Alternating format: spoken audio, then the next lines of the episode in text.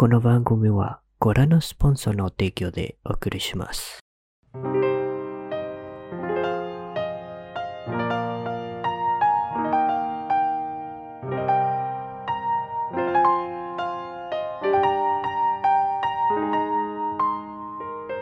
Bienvenidos a este maravilloso podcast que hemos llamado humildemente Mesa Redonda. Mi nombre es Leandro y les pido que se traigan una silla y se sienten con nosotros. Hoy grabamos en nuestros estudios nipones, así que antes que nada voy a presentar a mi senpai que me acompañan hoy. Un integrante de la aldea escondida en el Fernet, el cordobés más ponja que tenemos. Alex, ¿cómo estás? Hola, muy buenas. Acá contento porque por fin vamos a hablar de anime. Vamos a hablar de, de lo tuyo, de, Claro, de tu salsa. tema main. ¿Qué onda, Alex? ¿Qué tal la Todo semana? Muy bien. Muy tranqui. Vamos a presentar ahora a un integrante de la aldea escondida en el cartón. Cartón, querido, ¿cómo estás? La aldea del cartón. Claro, esto es ¿No aldea, sería la aldea de la celulosa? Podría ser, sí, podría ser, me gusta, me gusta. Bueno, yo. ¿Todo bien, cartón? Todo bien. Pasando una pequeña pesadilla entre la noche de anoche y la tarde de hoy. Eh, ¿Qué pasó? Contanos. Bueno, eh, renegué con Steam porque cambié de madre y CPU y entonces... eh, a ver, arrancó la computadora perfecto, todo bien, pude jugar a los juegos, pero de repente dije, ah, pues, voy a agarrar y voy a acomodar esto de los préstamos familiares porque tengo con un amigo el préstamo familiar y digo, bueno, cuando cambia de madre no te los reconoce, entonces tenés que agarrar y revocar todos los permisos para volver a hacerlos. Cuando hice eso, de repente perdí acceso a todos mis juegos de Steam, o sea, a los míos, no a los prestados. O sea, de los prestados también, ¿no? Pero a los míos, o sea, no tenía sentido. Cuestión de que probé todo lo que encontré por internet y no se solucionaba, ya estaba sudando de una manera increíble y recién hoy a las 4 de la tarde, todo esto pasó ayer a las 12 de la noche y recién hoy a las 4 de la tarde se solucionó mágicamente. no sé, entré y funcionó. Car- cartón sin poder dormir durante horas. No, no te das una idea lo que sufrí. Bueno, todo solucionado. Sí. Ahora, ahora vamos a presentar a un integrante de la aldea escondida en el Fall Guys. Sakul, querido, ¿cómo estás? Todo bien, la verdad muy contento. Este fin de semana tenemos una skin del Portal, así que estoy juntando coronitas para, para poder sacarla. Oh, el Peabody. Sí, Yo tengo una remera de ellos. Bueno, vamos a presentar al hombre que pasó el Dark Souls 1 con mouse y teclado, el Hokage del bardo. Marcos, querido, ¿cómo estás? Eh, la puta que lo parió. No, bien, bien. Estoy bien. Estoy bien. Estoy tranquilo, por suerte. Eh, hoy estoy inmutable. No, mentira. No creo. Pero. Nunca estás inmutable. La verdad que no. Marcos. Todo siempre me hincha un poco las pelotas. Pero. De viejo choto nada más. Pero vos sabés que te queremos así, te queremos bien bardero. Sí, yo gusta, también. haces reír a la gente. Eh, por lo menos Eh. ustedes, tal vez, pero. Yo también me quiero, pero. um, también me cae mal todo lo que pasa a veces con estas pelotudes que hace Netflix o alguna de las. de las productoras. Sí, más, más recientes, o tal vez no tan recientes, pero con la agenda reciente. Así que. Bien pero mal, o mal pero bien. Bueno, hoy tenemos un especial de anime, así que viene bien ponja el asunto. Obviamente acá estamos en dominio de Alex. Pero antes que nada vamos a hacer una pequeña pausiña y regresamos con cosas ponjanesas.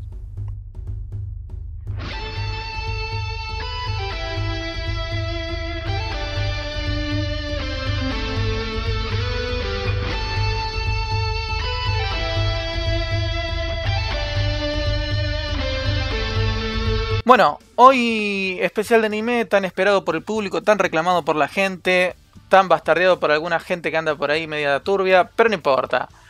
Eh, vamos a empezar para Doña Rosa. ¿Qué es el anime? Alex, ¿podrías contarnos un poco sobre este mundillo de los dibujitos o no son dibujitos? Mira, el anime eh, surge a principios del año 1900, no sé exactamente.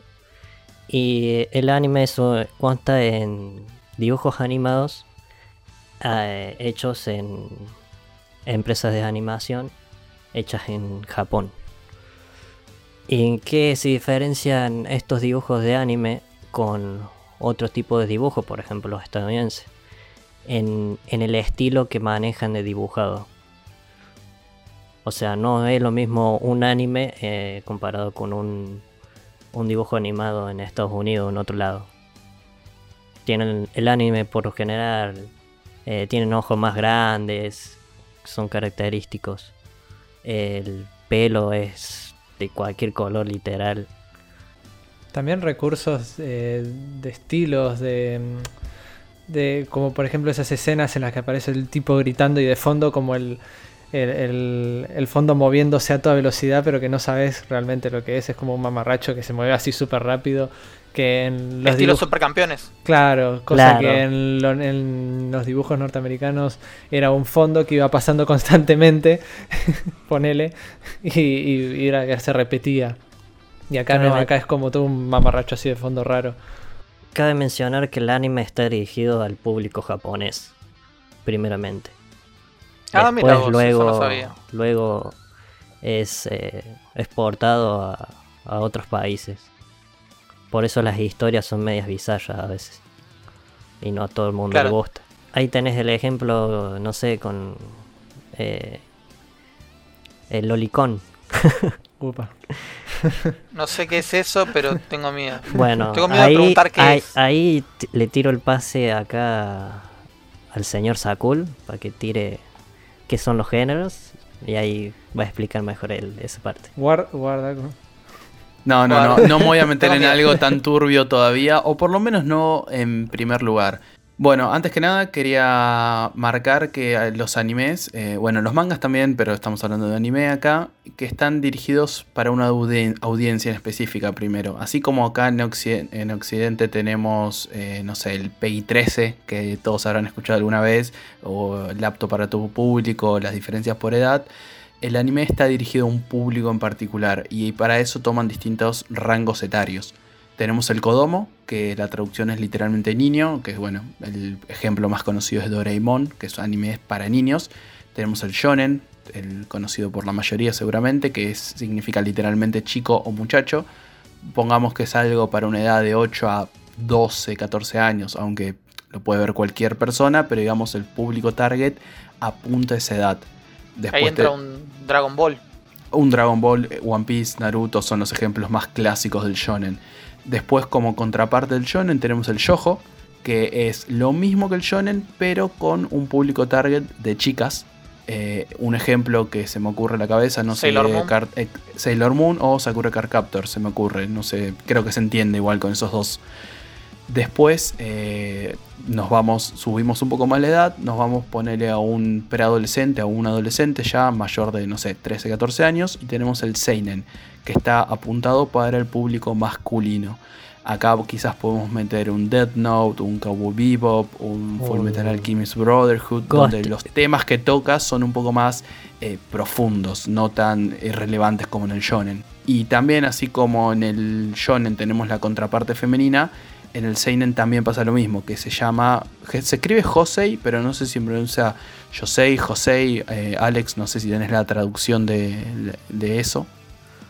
Eh, José, decirle. Sé cómo bien No, se dice. el José. el Jos- el- El el José José. con I. El José. El Josei. eh, que El de las es- ofertas.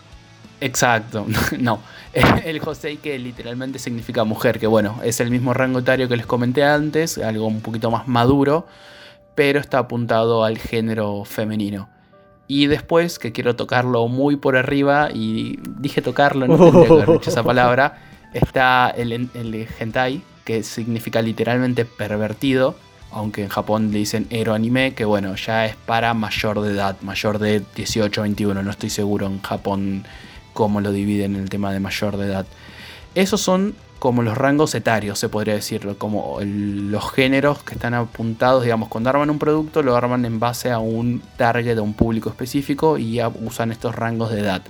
Después tenemos los géneros que ya se conocen en Occidente como aventura, comedia, thriller, drama, etcétera, etcétera, etcétera. Pero Japón tiene unos subgéneros particulares, que a veces los animes son de un solo género o tienen cositas de varios géneros. Voy a pasar rápido por la lista, pero para comentarles de qué son, tenemos eh, propios de Japón como subgéneros, tenemos el harem, que el harem son esos clásicos, más clásicos, esos conocidos Clásicos. animes. eh, Oh, hay, Dios. hay varios clásicos ahí, guarda. donde muchas mujeres son atraídas por un mismo hombre. un ejemplo de esto que si bien, eh, que quizás conocen todos, que si bien el anime no se basa en harem, pero se ve cosas de harem, es en Sao, donde todos, todas están atrás de Kirito, por dar un ejemplo. Y Como tenemos- medio, medio ese, porque no es tanto así, pero bueno, sí. No, claro, o sea, no se basa en harem, pero tenemos como ahí un, un tinte de harem. Claro, o sea, yo tiene, digo para dar ejemplo a la gente. Tiene, tiene un tinte. Por eso. Después, ten- así como tenemos el harem, tenemos el harem inverso, de donde es muchos hombres atrás de una misma mujer. Eh, yo personalmente no tengo ningún ejemplo de eso, así que voy a tratar de pasármelo por alto rápido.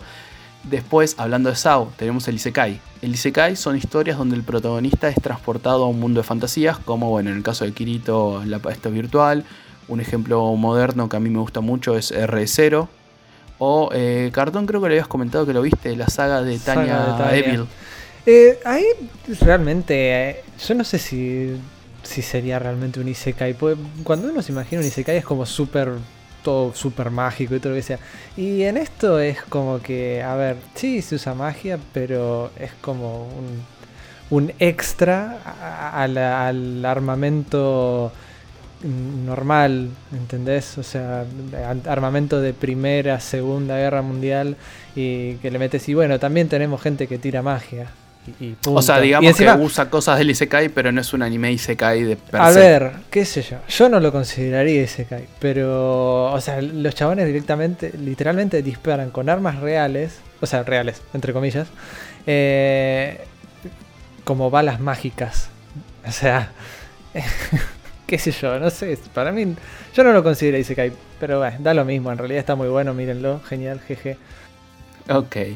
Eh, siguiendo con la lista de géneros, para no hacerla muy larga, tenemos también el Majo Yojo o Magical Girl, que bueno, el, es- son, se, caracteriza, se caracteriza por chicas con poderes mágicos que luchan contra el mal. Otra vez acá entra Sailor Moon y el ejemplo más conocido o que todos alguna vez escucharon si te gusta el anime es Madoka Mágica. Eh, después, un género que, bueno, acá voy a darle la palabra a mis compañeros para que tiren algunos ejemplos, es el de mechas, que, bueno, son robots gigantes que se pelean y normalmente quieren salvar a la Tierra. Evangelion, Code Geass, eh, Tengen Toppa Gurren Lagann.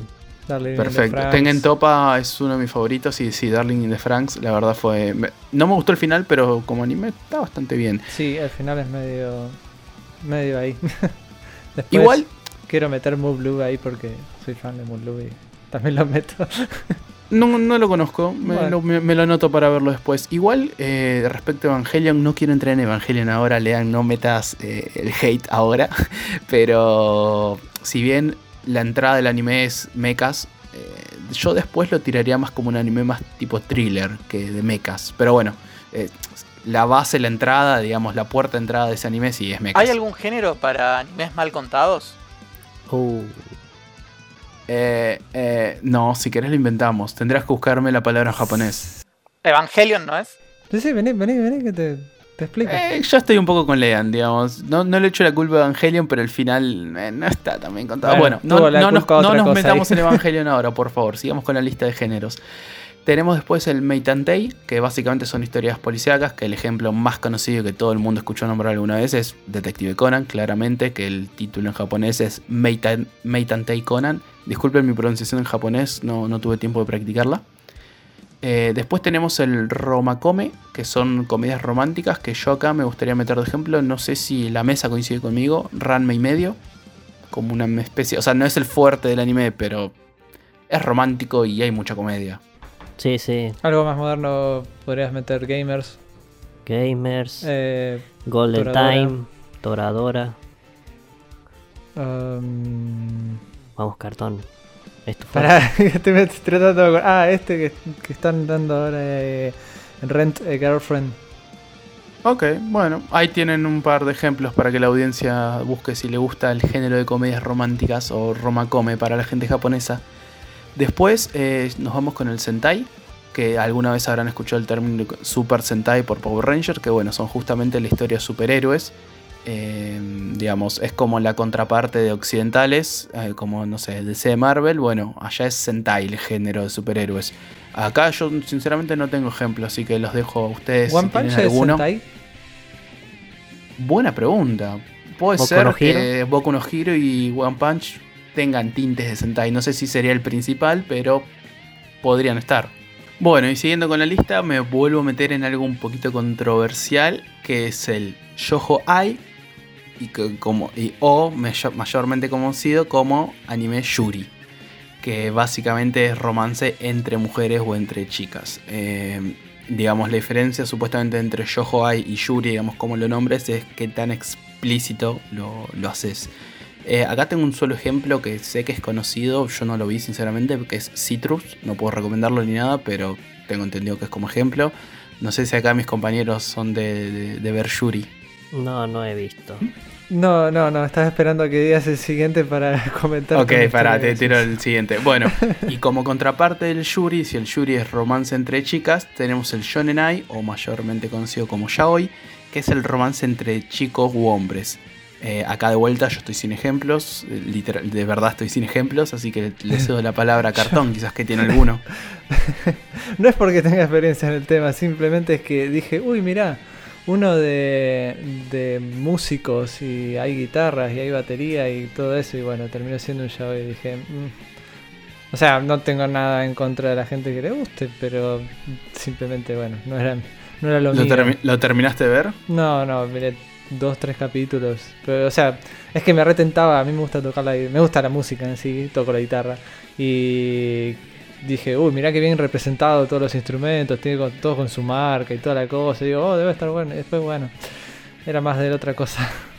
Sí, el problema con estos géneros, generalmente, valga la redundancia, es que, va, no sé si es redundante, bueno, eh, es que Japón exagera todo y lo hace todo demasiado que a uno, de, digamos, lo ve sin la mirada japonesa de parte de Occidente es como que le da cringe, le resulta raro, va, no sé, a mí me pasa que hay cosas que me causan rechazo, como hablamos un poco en la intro de que es, que es el anime, de esto del tema de la mirada japonesa. Medio como que te tenés que acostumbrar, llega un momento que ya decís, bueno, está bien, es porque es así. no le demos muchas vueltas y ya está. Sí, uno lo normaliza porque allá en Japón está normalizado, pero bueno, hay que ver qué tan bien, entre comillas, está. Pero bueno, a cuestión de gustos no, vamos a juzgar. Si te metes en temas poco éticos, bueno, ahí. Pero bueno, no, no nos metamos en salgamos, voy a salir de esto con un género bastante lindo y creo que es conocido por muchos, que es el Slice of Life, eh, que básicamente es un anime que te narra la historia de vida o el día a día de Puede ser un protagonista hombre, mujer, un grupo de amigos, un grupo de conocidos. Eh, acá traigo algún par de ejemplos que, si bien no vi todos yo, eh, un amigo que me ayudó a armar esta lista, Mati Olivera, un saludo, eh, me recomendó. No sé si Cartón y Alex los conocen. Paso a nombrar los ejemplos: Bakemonogatari, Planetes, The Ancient Magus, Bright, Trigatsu no Lion y Sorayori Motoibayo eh, maldición la pronunciación. No sé si ustedes conocen alguno. Podría agregar Sing Yesterday, Sing Yesterday for Me. Eh, no, sé si, no, sé si es para todos, puede, puede ser medio bajón para algunos, eh, pero está, está bueno. El, este último Your Line in, April, que Alex se sabía el nombre original, eh, también, yo creo que eso vendría a ser también Slice of Life. Pero algo que le agregaría a la descripción del género este es que se centra más en los sentimientos de la persona, de, cómo ve el mundo y, lo analiza a ver de qué tan bien o qué tan mal eh, es lo que uno hace o lo que hace el personaje y cómo uno se ve también reflejado en esas actitudes. Bueno. Sí, generalmente es un género más introspectivo y no algo a gran escala como un shonen de, bueno, vamos a salvar el mundo. No, esto es más que nada salvar relaciones o salvarse uno mismo, generalmente. Lo que sí vi que más hay de esto, películas. Como 5 eh, centímetros por segundo creo que era. sí, esa es. Esa... Eh, eh, Garden of Words. También súper cortita. También muy buena. Lástima 40 minutos. 40 minutitos, pero uff, qué 40 minutitos. sí. Encima se ve hermoso. Súper recomiendo eh, Se levanta el viento de Studio Ghibli. Y viste que Studio Ghibli siempre son películas de, fantasía y toda cosa así. Pero esta no. Esta es basada en hechos reales de la Segunda Guerra Mundial de un, eh, de un diseñador de aviones, del que diseñó los aviones cero japoneses. Muy buena película. Eh, parece una parte tuviera algo de fantasía, pero en realidad son que el, chabón sueña y, en el sueño pasan cosas y como que tiene ideas y charlas con, con, eh, el, con Howard Hughes, eh, que es otro inventor de, aviones de otro lado. Y nada, es muy buena película, pues está, basada en hechos reales y aparte es- está muy copada. Bueno, desde ya acá creo que nadie va a estar en contra de recomendar todas las películas de Estudio Ghibli. Obvio.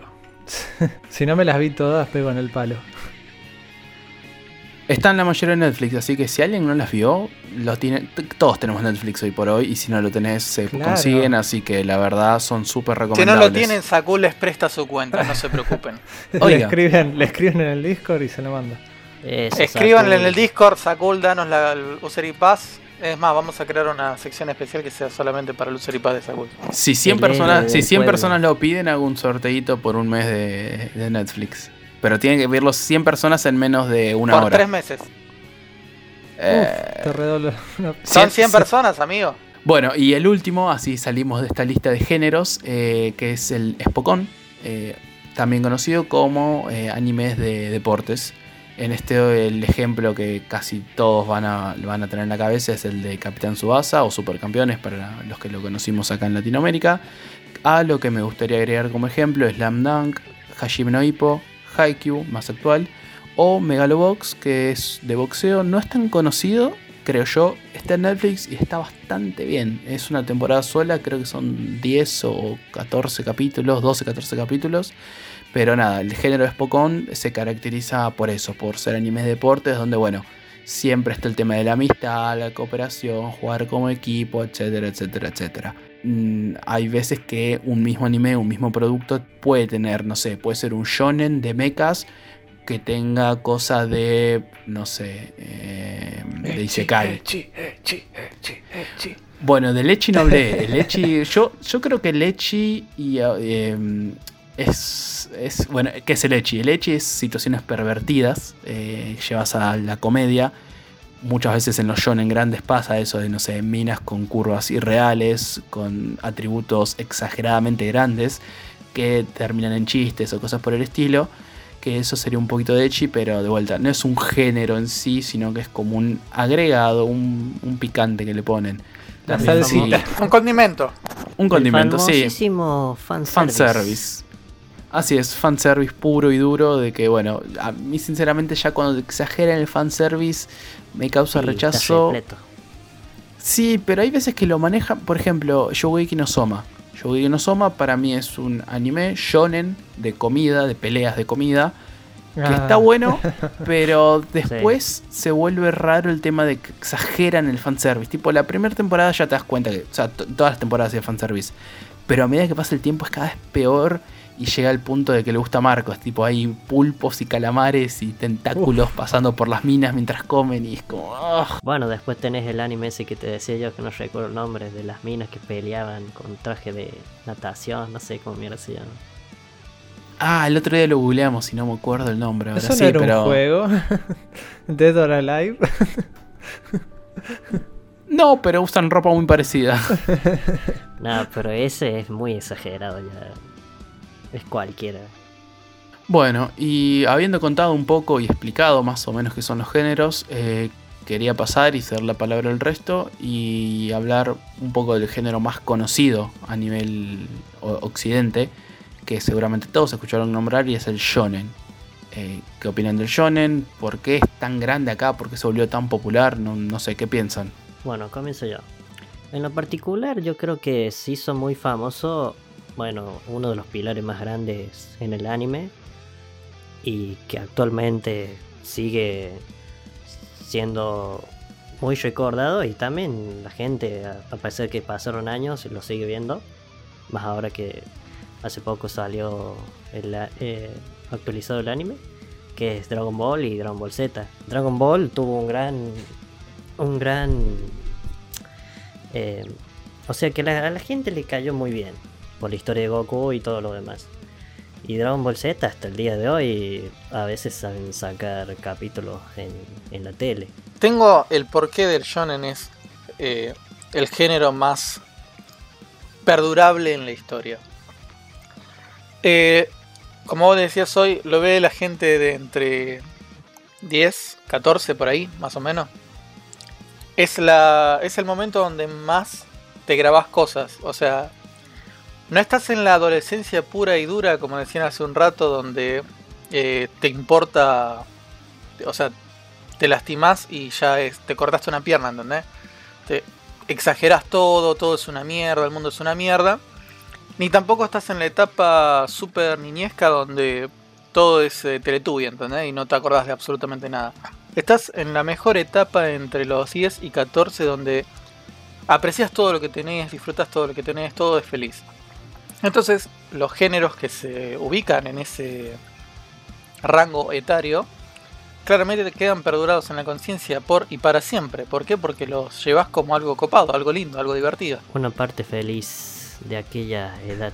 Eh, a ver, yo creo que es más, a ver, si te gustan los superhéroes, es, es lo mismo, o sea, son los superhéroes, pero del otro lado del mapa. O sea, es lo mismo al final de cuentas. Es la, la- el sentirse poderoso, y pero lo digo en un buen sentido, no, no que muchos lo dicen, no, la, la fantasía de poder y qué, qué sé yo, y lo, lo miran todo de un lado muy eh, pesimista. Yo más bien lo veo como, bueno, es esa, eso, ese, ese push, esa, ese boost de energía que, que te, se- te puedes meter más que nada a esa edad y después de más, de más grande te queda esa sensación de, del- lo épico y lo grosso y las peleas geniales y todo eso. Eso es lo que supongo yo que es lo que más atrae. Aparte algo que va en muchos animes shonen tratan de hacer es meter el tema del, de la amistad, Mm, sí. de que la amistad nos hace más fuerte. Un ejemplo claro es Caballero del Zodiaco. Eh, sí, un poco yo creo que es por todo esto que están nombrando y además es, eh, como bien decía hace un rato, que está apuntado a un target, a un público más joven. Creo que el shonen es uno de los géneros de anime de entrada de la mayoría, más allá de que nosotros los vimos en nuestra infancia por los ejemplos que daba Alex, Dragon Ball, eh, Caballero del Zodiaco, puede ser Digimon, Pokémon. Creo que es el género de entrada más atractivo y más fácil de digerir, porque si bien te enseña valores como la amistad o, estar juntos o no rendirse o por lo menos trata de venderte esos valores en algunos, algunos momentos o algunos productos, yo creo de que el tema de que sea tan fácil de digerir es algo que, que Eh, lo ayudó totalmente mucho. de acuerdo con lo de Caballero del Zodíaco. Quien no arrancó viendo Caballero del Zodíaco, eh, Dragon Ball o alguna de esas hierbas, claramente o es muy viejo, demasiado viejo o es demasiado joven. Eh, el Caballero del Zodíaco es amistad, eh, superarse todo el tiempo eh, y bueno, obviamente calentar el cuerpo con el cosmos, ¿no? El séptimo sentido. El séptimo sentido, el octavo, para la gente bonita. Como yo soy el más viejo, yo arranqué con Astro Boy. Y con Mazinger Z. Buena. Y la versión vieja. Ea. Porque eh, creo que Astro Boy tiene una versión nueva. Una, fue algo así medio 3D, si no me equivoco. Eh, pero. Ya lo mirabas con el doblaje latino. ¿no? eh, sí. siempre vi con doblaje, doblaje latino porque era. Era muy gracioso. era principio de los 90, final de los 80, no sé, algo Claro, así. sí. Así que. No, no tenía subtitulado. Sí, no, no. Y era para chicos, así que siempre fue doblaje. En el caso de, Claro. de, de esto, Caballero del Zodíaco, yo lo vi hasta donde podía, hasta donde te daba Canal 7, porque yo no tenía cable y era muy pobre. Y, mm, y te daba hasta el cuarto capítulo y después te lo repetía. Eh, o sea, se- No, te no daba, vas a acordar te daba eso. dos semanas, llegaba a la primera casa, la casa de Aries, pasaba hasta la de Tauro, creo, y después volvía. Algo así era, posta. Y después, eh, y después vos decías, bueno, está bien, llegaron hasta la de Aries a la de Tauro, listo. La próxima vez que lo hagan es como decir, bueno, va a tener un poco más de empujón y un envión y va a llegar una semanita más. No, la chota creo que llegaba a menos. vos decís, bueno, están buscando empujón para pasar la serie. Como, bueno, primero te pasó dos semanas, después te pasó tres, después te pasó cuatro. No, la chota, después volvía para atrás. Em, no sé si alguna vez llegó a la de Gemini, pero yo después me cansé de eso. eh, y de hecho lo empecé a ver porque lo veían compañeros míos del primario. Yo no tenía ni idea de, esa, de, ese, de ese anime. Eh, ya que Marcos abrió el baúl de los recuerdos, viene la pregunta: ¿Recuerdan el anime con el que empezaron? Upa. Creo que era. eh, si no era Digimon, era Pokémon. Pero me parece que era Digimon. Mira, estoy entre dos. Para mí fue Dragon Ball. Con Dragon Ball comencé yo en el anime. ¿Y el otro? Y el otro sería Pokémon. Eh, yo estoy creo que en la misma de Alex. No recuerdo, tengo recuerdos muy de chico, no sé, 5 o 6 años y ya sé que veía Dragon Ball. Pero también estoy entre Dragon Ball, Pokémon. mm, yo tenía hermanos más grandes, así que capaz que ellos veían algo y yo no sé. Recuerdo de haber visto por mis hermanos, yo no lo vi, pero Cyber J Mayone- eh, Marioneta, algo sí se llamaba. Cyber J Ma- Marioneta, no me acuerdo bien el nombre. Pero no estoy seguro cuál fue el primero. Pero sí, si no es eh, Dragon Ball, es Pokémon. Y si no es Pokémon, es o Saint Seiya o Digimon. Es eh, uno de esos cuatro fija. Yo estoy entre tres animes: Eh, Slayers, Dragon Ball o. eh, ¿Cómo se llama este? O Robot Ninja, mirá lo que te digo. Anime viejo. Eh, podría ser, si no, Los Caballeros. Pero entre esos cuatro seguro. Vos cuando decías, como yo ya dije con cuál empecé, puedo decir con cuál empecé a tocar, no. Eh, No, después hubo una época donde, donde tuve cable y empecé con, ya más de grande, con, creo que era Samurai X. Ese fue uno que vino mucho después. Pero yo había dejado un tiempo donde dejé de ver por culpa de Canal 7. Y e imagino que alguien de acá también vio Supercampeones, o ya lo dijeron. No lo dijimos, Sí, pero yo soy muy fanático de Supercampeones. Va, Capitán Subasa, pero en, en Telefe era Sí, Supercampeones. Eh, como eh, Caballero. El de las canchas Sí, infinitas. Caballero del Zodíaco Huga. eso. Nadie miraba Es Meteoro. que sí. Sí, ah, Eh, perdón. yo miraba ese Meteoro. fue, ese Sí, fue sí, uno sí. también de los primeros. pero creo que el Yo sí también lo fue vi. el Astro Sí. Boy y Mazinger Sí, Z, sí. después vino Meteoro. Lo que sí recuerdo que uno de los OVAs de Dragon Ball es muy, si- es muy similar, o mejor dicho, Matrix, el final de Matrix, es muy similar a uno de los OVAs que, de Dragon Ball. Cuando van a un planeta de Freezer o del hermano de Freezer y pasa algo muy similar a lo que pasa en Matrix. Eh, o mejor dicho, Matrix toma algo. Es muy similar a lo que pasa en Matrix eh, comparado con lo que pasa en ese OVA, que es bastante anterior. Eh, no me acuerdo cómo Era, era. un- era uno Sorry. que se iban eh, Goku y Vegeta a pelear contra el hermano de Freezer y después se enteraban que el planeta él estaba controlado por una especie de computadora o algo así o Ah, pero es una película Sí. de Metal Cooler. sí sí De Metal Cooler, sí, ahí se iba a decir. pero si vos ves no sé si alguien vio Matrix Revoluciones Eh, ¿alguien la vio? No me acuerdo cuál era. Obvio. Eh, la, tercera la tercera de No, Matrix. no. Olvídate. Eh, que en la parte final el chabón está en. Lo enchufan a la Matrix, se meten el cosito en la cabeza y el chaboncito se pone a pelear con los agentes eh, Smith. Y cuando ya está recontra hecho mierda, queda un buraco en el piso. Él le pega como una especie de golpe final, que en realidad no termina siendo un golpe final. Está en, el, está en un buraco, mira para arriba y aparecen un montón de agentes Smith. Y como que el chabón está hecho mierda y es medio como un chiste, por así decirlo. Donde aparece, eh, el tipo recién termina de pelear con uno y estaba hecho mierda y habían quedado un montón ahí. Estaban miles de, o millones de agentes Smith. Y eso es muy similar a lo que le pasa en una película, en esa película de. Sí, de Goku y Vegeta, que los dos terminan de hacer mierda a uno de los hermanos de Freezer, a un clon o no sé qué era. Y cuando miran arriba de una colina, eh, están todo, hay un ejército de hermanos de Freezer. Y ahí es cuando después ellos aparecen conectados a la computadora o a lo que era que controlaba el planeta, no sé cómo era. Y conectados los dos juntos, y ahí es cuando se les ocurre a ellos dos la idea de. En realidad creo que era Goku.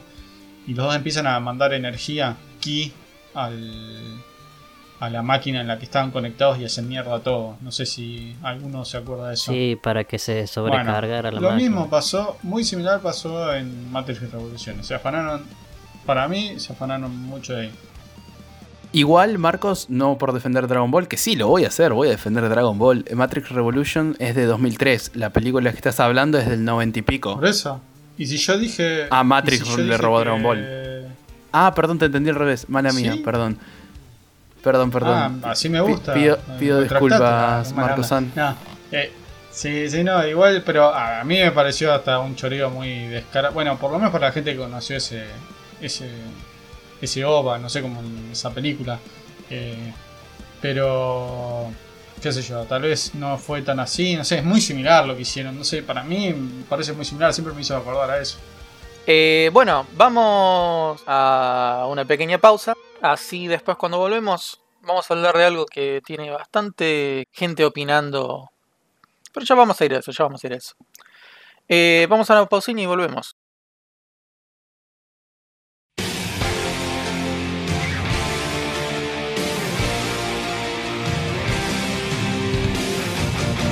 Aprovechando un poco las redes sociales, arroba mesa redonda pod, si todavía no nos siguen, les preguntamos a nuestros oyentes qué animes favoritos o qué animes recomiendan. Esteban Ganim nos contestó Full Metal Alchemist Brotherhood y de los nuevos Boku no Hero y Doctor Stone. Casti.tc nos dice Code Geass. Berlinio en Instagram nos recomienda también Full Metal Alchemist Brotherhood, la verdad bastante repetido. Eh, aguante Full Metal Alchemist. Y Juan Pablo Ruiz 2 nos dice Evangelion, Dorohedoro, Tower of God y Saint Seiya. Muchas gracias a todos por pasar por nuestras redes sociales. Acuérdense de seguirnos, dar like y comentar que queremos saber todo su- su feedback.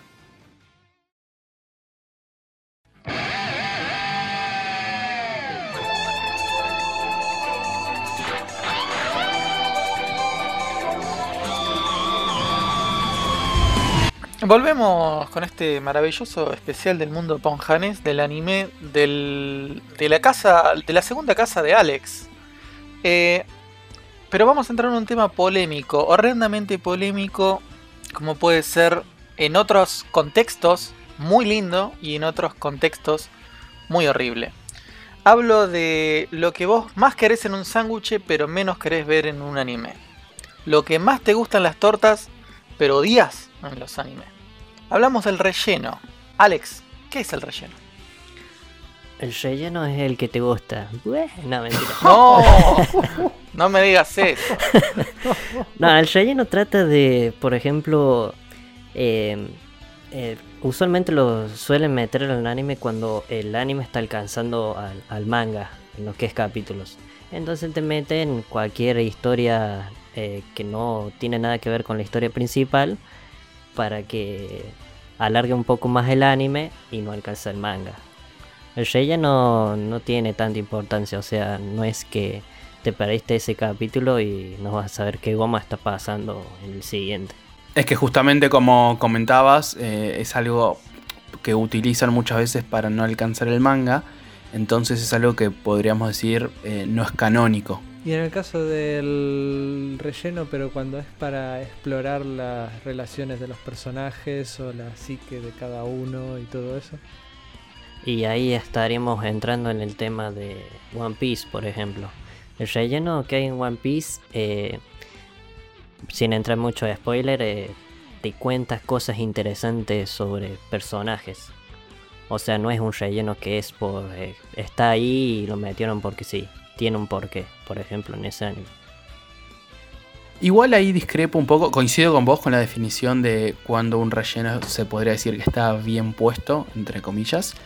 Eh, pero One Piece hacía eso que decís, digamos, antes, One Piece, antes de lo que fue el time skip, eh, spoiler alert, hay un time skip, ya lo deberían saber los que siguen la serie. No, No no, lo sabía. Nada, mentira, sí. No lo sabía.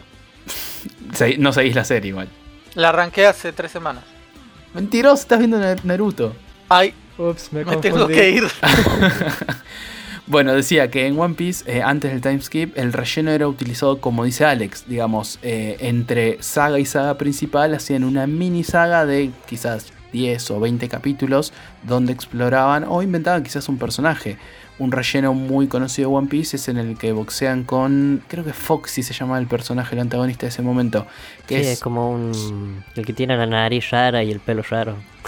Exacto, que es un personaje que es completamente de relleno, pero fue súper querido después por los fans. No es que es el personaje más popular, ¿no? Pero es un relleno aceptado. A diferencia de ahora lo que está haciendo One Piece, que empezó a explotarlo después del timeskip, que es alargar escenas. Que es esa típica que te muestra en el fondo, corriendo, el viento soplando en el personaje, que se utiliza primero para justamente rellenar y segundo por cuestión de costo. Claramente es mucho más barato alargar una escena, dejar algo estático o irse a lo que yo odio, que es al flashback de hace un capítulo atrás. Digamos que One Piece muchas veces eh, pasan tres capítulos y en el tercero te hacen un flashback de lo que pasó en las anteriores dos. Y es como la puta madre, ya acabo de ver esto.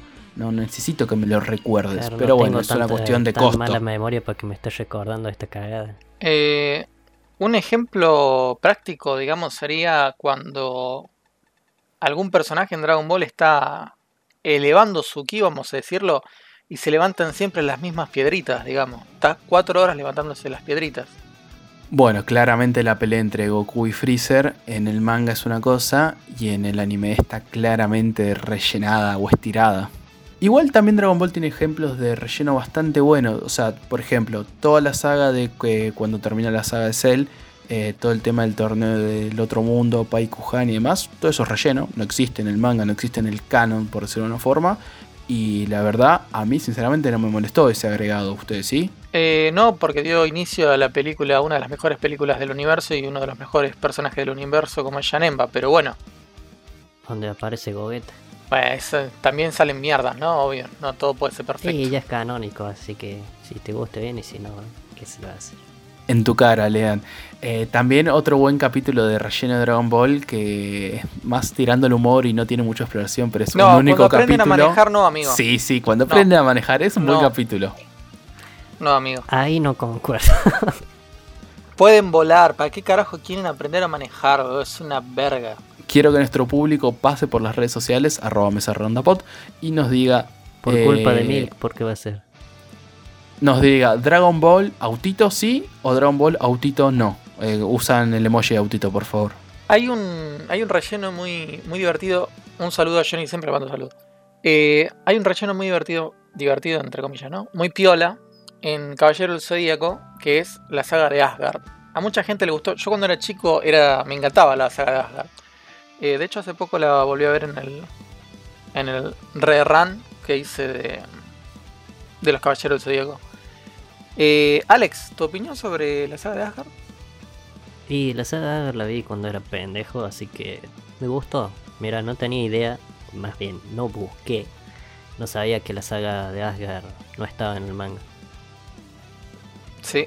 De hecho, en el jueguito de Dragon Ball, de Dragon Ball, ¡ay, mirá lo que digo! Mm, En el jueguito de, mm, de Senseiya eh, hay gente como Moa, como Johnny y un par más que quieren que se adapte la, la saga de Asgard. mirá vos. De hecho, de hecho es muy gracioso porque si vos ves el anime, digamos, y como que no cuadra el, el- cómo cierra la saga de Asgard y cómo empieza la de Poseidón, entonces hacen como una cosa media rara, media trambólica ahí, y como que queda, más o menos.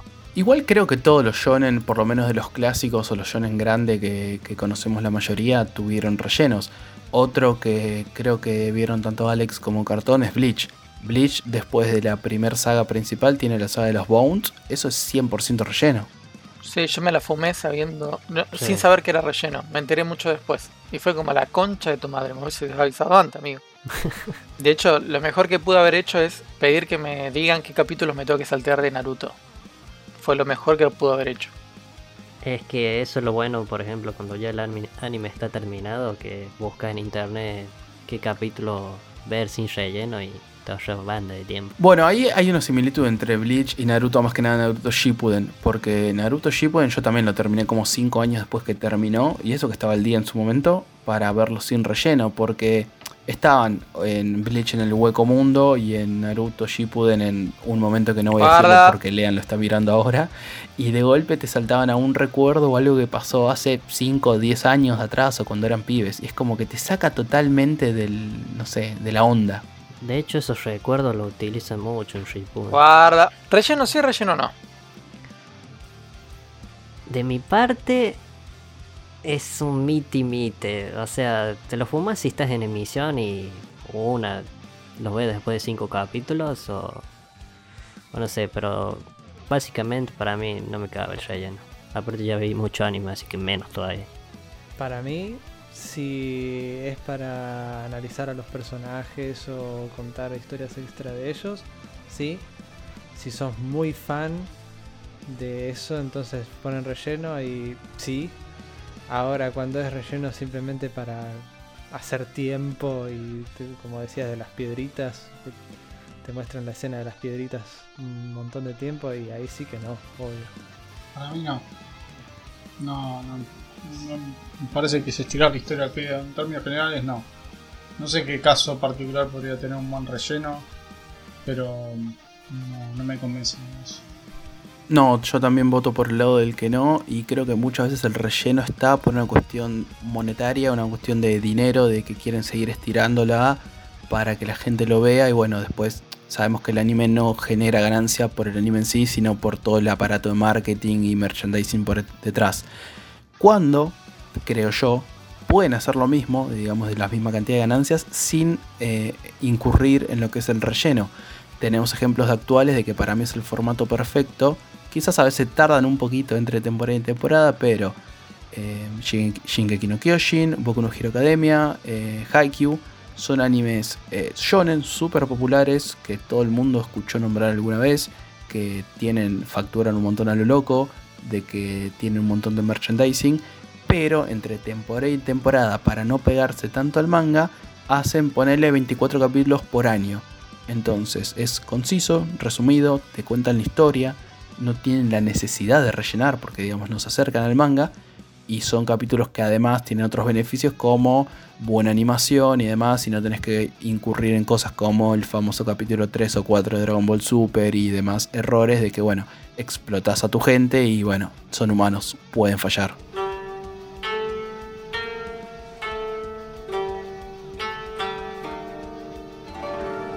Yo les voy a plantear un escenario donde ustedes tienen un anime corto, 14-15 capítulos, ¿no? Eh, les encanta, eh, pasa a transformarse en su anime favorito, ¿sí? Eh, el anime tiene una historia normal.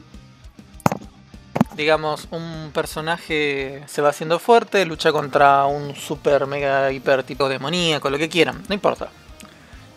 Pongan lo mejor del anime en ese, en ese anime, ¿no? Lo que más les gusta a ustedes. Eh, pasan esos 15 capítulos, digamos, y ustedes se quedan, eh, además con un final abierto, ¿no? Eh, se quedan con todas las ganas de ver más.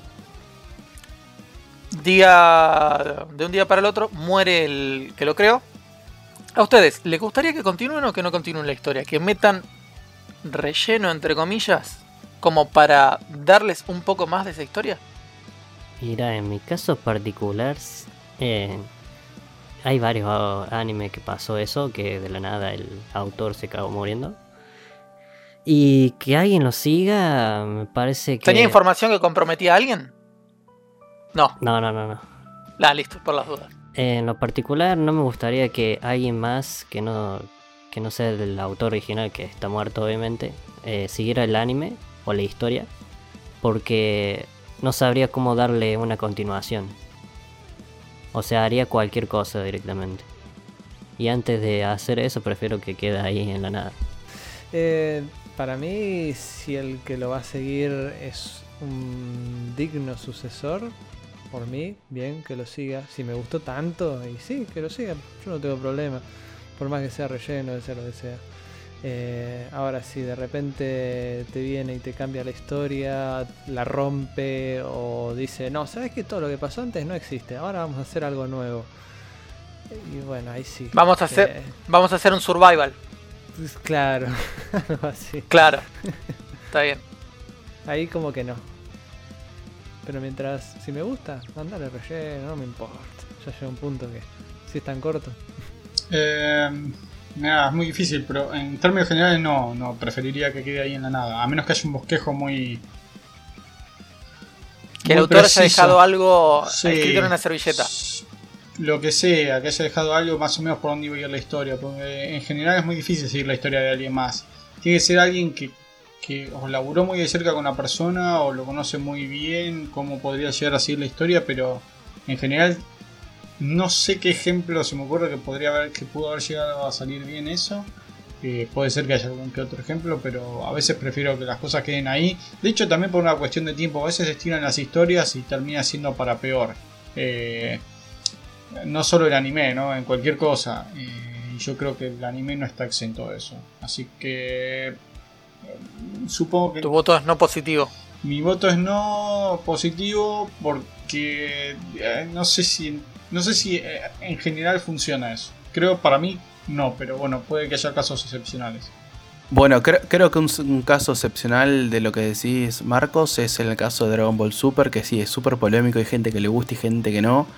Pero, digamos, eh, Toyotaro, que si no me equivoco es el que está encargado de Dragon Ball Super, está bajo, supuestamente, la, eh, la supervisión directa de Akira Toriyama. Entonces, es, digamos, Akira Toriyama no está directamente encima, pero tiene como su discípulo ahí metido en Super. Claro, pero, pero ahí no sería la misma situación en todo caso. Ya sé que lo, lo de fue algo exagerado. Pero ahí están con la persona a quien le pueden consultar. Es como eh, si me dijeras Star Wars eh, sin George Lucas eh, bueno, George Lucas, bueno, hay que ver, hay que ver hasta qué punto es válido lo que estoy diciendo, pero em, el, tema es así, hay una persona viva a la que se le podría llegar a consultar, igual por más que después no le consulten o, no. El, caso que dice Lian es como, por ejemplo, si alguien lo agarra... Las películas de Dragon Ball. Sí, no, no, conozco tanto el universo, pero supone sí, te voy a hacer caso, te voy a decir sí. Pero eh, en el caso que vos planteás, Lucas es, es, alguien que tiene relación directa con el creador y que podría llegar a hacer consultas. No sé si después las hace o no, eh, pero existe la posibilidad. Igual también eso no significa que vaya a ser bueno. Eh, pero es otra la situación. Cuando lo agarra alguien que, que no, no tiene manera de corroborar si lo que está planteando puede llegar a tener una cierta pueden mantener el criterio de la serie o la película, lo que sea que vayan a hacer. Konami Kojima. Claro, bueno, sí, sí, igual Konami también no sé qué carajo le pasó en la cabeza a la gente de Konami, porque mierda decidieron hacer eso. Yo creo que vieron el mercado y dijeron, sí, esto es lo que está funcionando y se fueron para cualquier lado porque nada que ver con Metal Gear. No puede, es como, no sé, hoy en día funcionan los zombies y metes bueno, es lo que hicieron básicamente, ¿no? Pero hoy en día, hoy en día funciona, no sé, eh, X cosa y la meten así Metal Gear que no tiene nada que ver, boludo. Las lolis. Y pero bueno, lolis también hay en Metal Gear de alguna manera. Ahí tiene todo. tiene todo Metal Gear. Es, es, una perversión continua y sin final. y meten dragones. Pero no sé. Eh, agarras, no sé, hoy funciona que funciona eh, el frente para todos, no mentira. No, meten de Metal Gear. Entremos ahí. Está. Entremos ahí. La política no, Marco. Ah, bueno, ya más o menos entendí lo que quise decir. Así que lo, que quiero decir es que se van todos a la mierda. Bueno, y contestando ahora yo la pregunta que, hizo Lean. Eh, mira, yo toco madera literal porque no se me muera Eiichiro Oda hasta que no termine One Piece. Supuestamente el final ya lo tiene escrito y lo, se lo dejó a su editor o a no sé quién. Se mueren los dos juntos, explota la casa. No, pero Explota la casa y la casa contigua, que es donde vive el, editor. Si, paso, si pasa eso, te puedo matar, Lean. ¿Ah? Si pasa eso, creo que un par de fans de One Piece van a salir a matarte, pero bueno, por mufa. Eh, yo, bien, no hay problema. Yo sinceramente creo que estoy un poco con la respuesta de, Marcos, de que si eh, no es el caso como por ejemplo esto que te estoy contando de Chiro, de Chiro Oda, que dejó el final escrito, o hay alguien que sabe en teoría su final, un discípulo o algo, no, no creo que me guste que, lo hagan porque siento que sería más explotación comercial que, otra cosa. Menos si es algo que me gustó mucho, porque si me gustó mucho es por, por la esencia en sí del, producto y quizás eh, te queda un sabor amargo con un final que no es el que uno está esperando si no está a la altura. Eh, bueno, eh, resulta que la empresa que agarra el, el anime ese cortado hace algo grandioso. Así que todos menos cartón se lo perdieron por giles. Este, bueno, hablando de hablando de agarrar cosas, que una empresa agarre el anime y haga algo. Vamos a entrar en otro tema polémico como son las adaptaciones. Ya hemos hablado en un anterior capítulo de adaptaciones como la nefasta adaptación de Dead Note por nuestro querido amigo Netflix. Eh, pero adaptaciones en general de anime ¿Sí? ¿O adaptaciones de anime? No. Alex, ¿qué tenés para contarnos? En adaptaciones, en lo personal, eh, creo que el anime no está hecho para que lo adapten. O sea, un live action, por ejemplo. No me gustan. eh, eligen personajes de cualquier etnia. No soy racista, por si las moscas. y creo que arruinan mucho el, el hype que tiene la, la gente. De decir, bueno, eh, voy a ver este live action y tienen la esperanza, entre comillas, de que va a ser algo digno del anime que, que vieron, ¿no? Y resulta ser una reverenda cagada. Un ejemplo claro es el live action que hicieron de Shingeki no Kyojin, que nada que ver. Algo, algo más que sumo a esto es que voy más por el estilo eh, CGI, o sea, no sé si vieron o conocen la película de los Caballeros Zodíaco, que es animación más real. po. 3D. Ex- no, Más tran- 3D. Sí, es 3D, pero más real, como estilo Final Fantasy, Ah, Ok. más o menos Sí. por ahí. De eso sí soy partidario, pero de personajes reales de carne y hueso no. Para mí no va. No, yo la verdad que no. A ver, si me decís si conozco alguno, te digo que no. Prácticamente no conozco. Pero no, no se puede. No considero que sea muy adaptable, principalmente porque, por empezar, los diseños de los personajes son muy diferentes a lo que es un humano real. O sea que. mm, ¿Cómo, cómo haces adaptar? ¿Cómo adaptas eso con una persona? No, no, no tendrías mucho sentido. Eh, yo. yo, eh, eh, de acuerdo a la experiencia que hay hasta hoy, hasta, lo que es hoy en día, no, no, no, la no me interesa que adapten. Sin embargo, hay casos particulares que sí se podrían adaptar. No los van a hacer y ojalá que no los hagan porque los van a, los van a cagar. Eh, pero por ejemplo, igual, sinceramente, me chuparía, medio que me chupa un huevo que las adaptaciones. Pero si tienen pensado hacerla por alguna puta razón que se me cruza por la cabeza, por ejemplo, si adaptaran a Akira, no Cowboy Bebop, que no va a ser Netflix. pero si fueran a adaptar eh, Akira, no sé si alguien la vio, creo que sí, creo que la vieron. eh, se podría hacer una adaptación con gente japonesa. Yo opino lo mismo que Alex en esto. Yo agarraría a gente de, de la etnia correspondiente al, al- a lo que es el personaje original. Eh, me gustaría ver otra cosa, pero por una cuestión de fidelidad al, al material, material original, no, no por una cuestión de, de rechazo racial. Eh, pero estar, si, se les cantara hacerlo, o sea, yo prefiero que no lo hagan, pero si fueran a hacerlo, me gustaría que lo haga alguien responsable. De hecho, que lo hagan probablemente en Japón, que tal vez son un poco más. pueden llegar a ser un poco más. eh, eh, responsables con esos temas, pero no, no siempre, eh, pero porque bueno, por ejemplo, ahí está la, adaptación de Bleach de Netflix, no sé si alguien la vio. Eh, y Eh, no tuve oportunidad. Sí, sí, lo vi. bueno, no, no, no la veas. Para mí es una poronga, perdón. Perdón al que le gustó. ¿Te al que encantó? no le gustó. Sí. sí. Pero si a vos te Eh, gusta, Marcos, eso. Sí. Bueno. Eh, la vi con Alex, la compartimos con Alex y la vimos en la pantalla con Alex. no digas Eh, nuestras no. privacidades, Marcos. Estábamos uno de un lado y el otro del otro. Eh, y la verdad que no está buena. Eh, y es japonesa. Eh, por lo que entiendo, son, eh, son, todos actores japoneses y la, adaptó, supongo, a algún estudio de Japón. O sea, aliado con Netflix o como mierda asociado con Netflix. Pero yo creo que se podría hacer a ciertos, cierto material, pero no existe. Hoy en día, ojalá que no lo hagan porque lo van a hacer como el.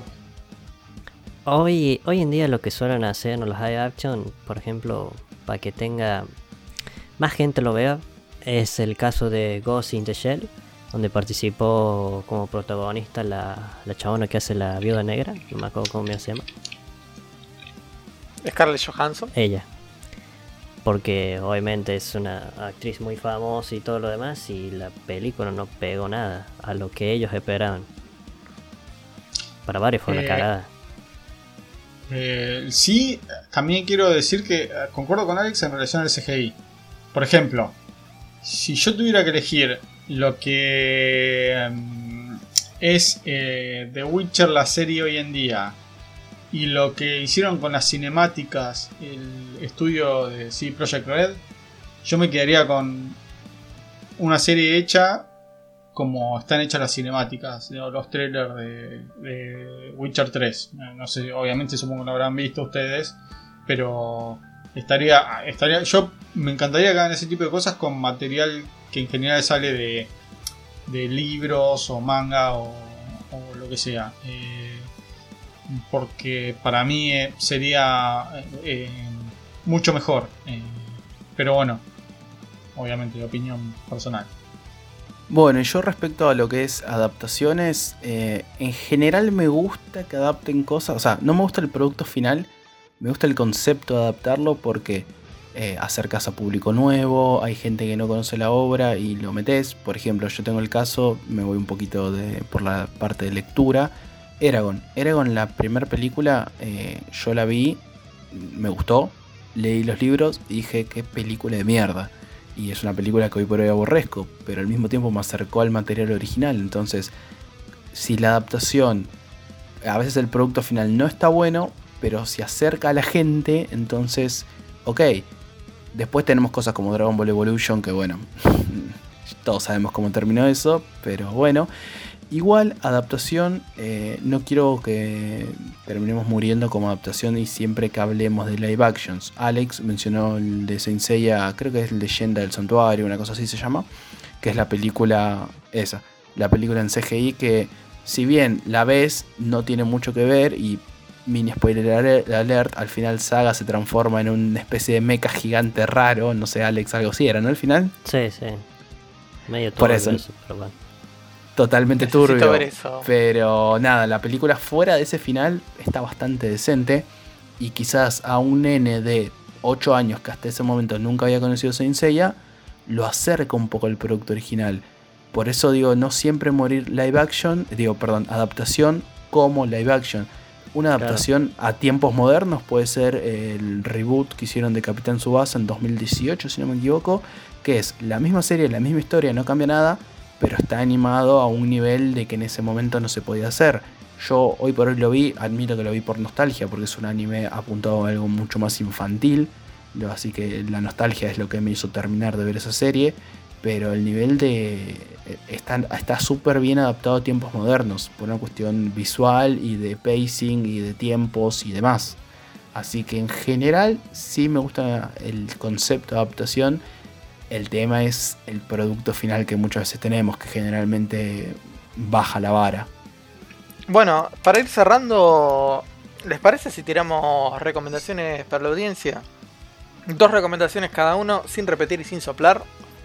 Comenzando ya. Alex, tus dos recomendaciones de anime. Mira, yo me voy por la parte de, de animes de autos, de lo que es drifting y todo eso. Y D. Una medio, medio, o sea, la animación es vieja, pero después se va poniendo más buena. Y otro que los recomiendo mucho es porque tiene muy buen soundtrack, tiene Eurobeat. Así que ese y eh, uno de boxeo que se llama Hajime no Hippo. Está muy bueno. Si no te gusta el boxeo, te lo recomiendo porque lo mismo lo vas a disfrutar. Porque no hay boxeo, dice. No boxean nunca. Eh, nada, mentira.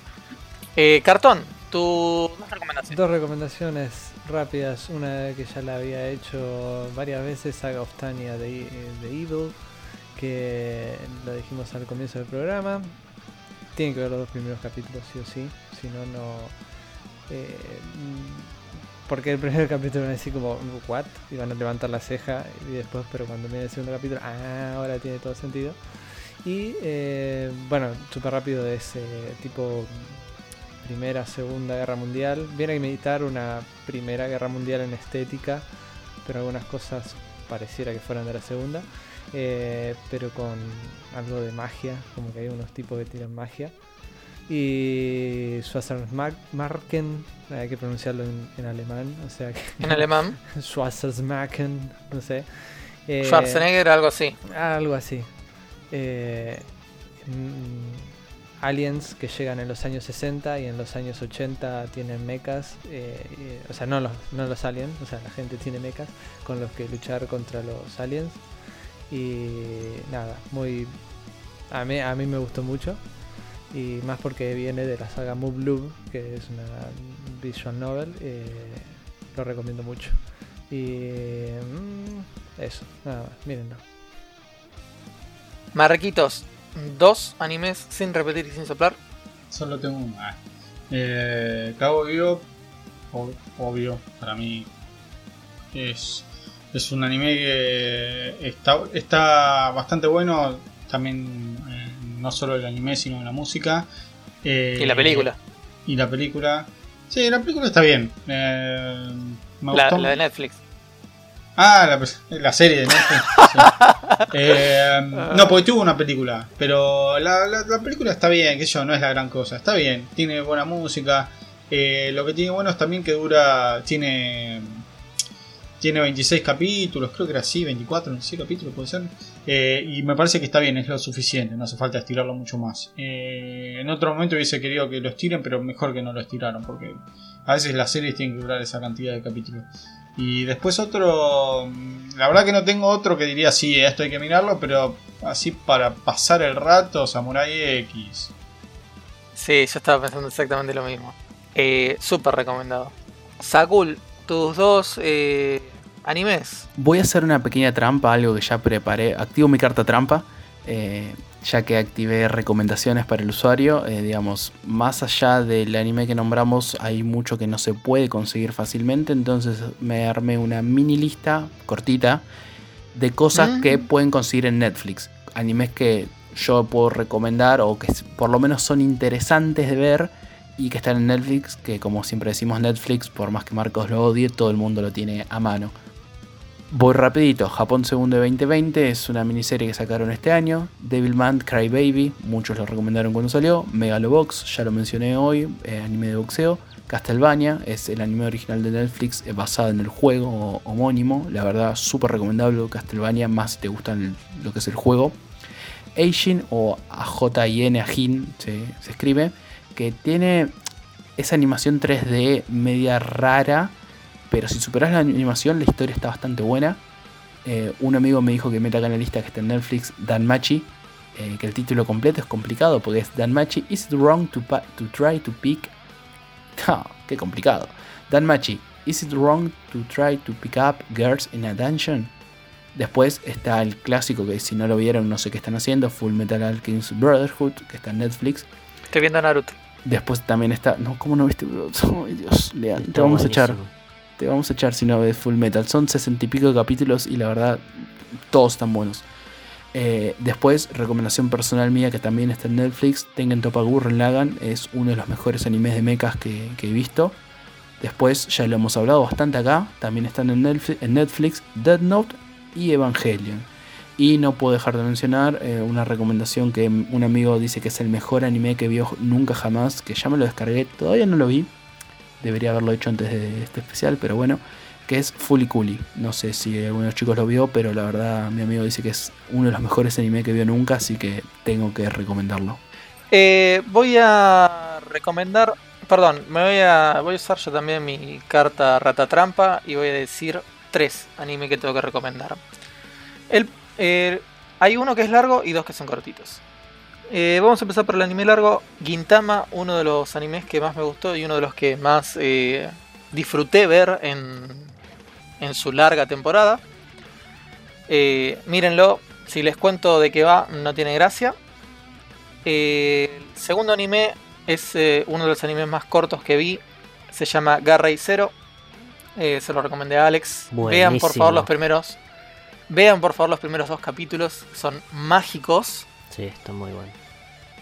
Eh, y el último a recomendar, y alias mi anime favorito, no sé cómo se pronuncia, nunca entendí, lo voy a decir como lo pronuncio yo siempre, Code Geass o como se escribe Code Geass. Eh, es mi anime favorito, le rompe el culo a cualquier anime que pongan en la lista y por favor véanlo porque si no, no tiene gracia. También se lo recomendé a Alex, también Sí. le gustó creo. Nada, me recontra gustó ese anime, boludo. Tenía el hype por una semana. Está en Netflix, es de 2008. eh, salió la película hace un año. También está en Netflix la película. Aguante el Eh, no, no vean la película, no, no busquen la película, busquen primero la temporada porque la película trae spoiler en el título. Así que vean primero la primera temporada. Si son piolas, mánquense un año a ver la segunda, a ver si aguantan como nosotros los que vivimos a o vivo. Eh, y bueno, nada, disfruten un anime que es literalmente de los mejores que vi. Con esto damos por finalizado nuestro especial de anime. Eh, ha sido un gusto comentarles y acercarles el mundo nipón a su mesa. Pero no nos queda más que despedirnos y vernos de nuevo dentro de 15 días. Gracias por todo, chicos. Gracias por escucharnos y nos vemos en la próxima edición. Soy Alex el Cordobés Nipón. Bueno, muchas gracias por habernos escuchado, por habernos bancado durante todo este podcast y espero que lo hayan disfrutado. Nos vemos la próxima. Nos vemos la próxima. Saludos. Gracias a todos los que nos escucharon hasta acá. Disculpen si rompimos algún oído con nuestra pronunciación, pero bueno, se hace lo que se puede. Eh, no se olviden de suscribirse, comentar, etcétera, etcétera, etcétera. Así nos nombramos en el próximo programa. Saludos. Gracias por todo, chicos. Nos vemos en 15.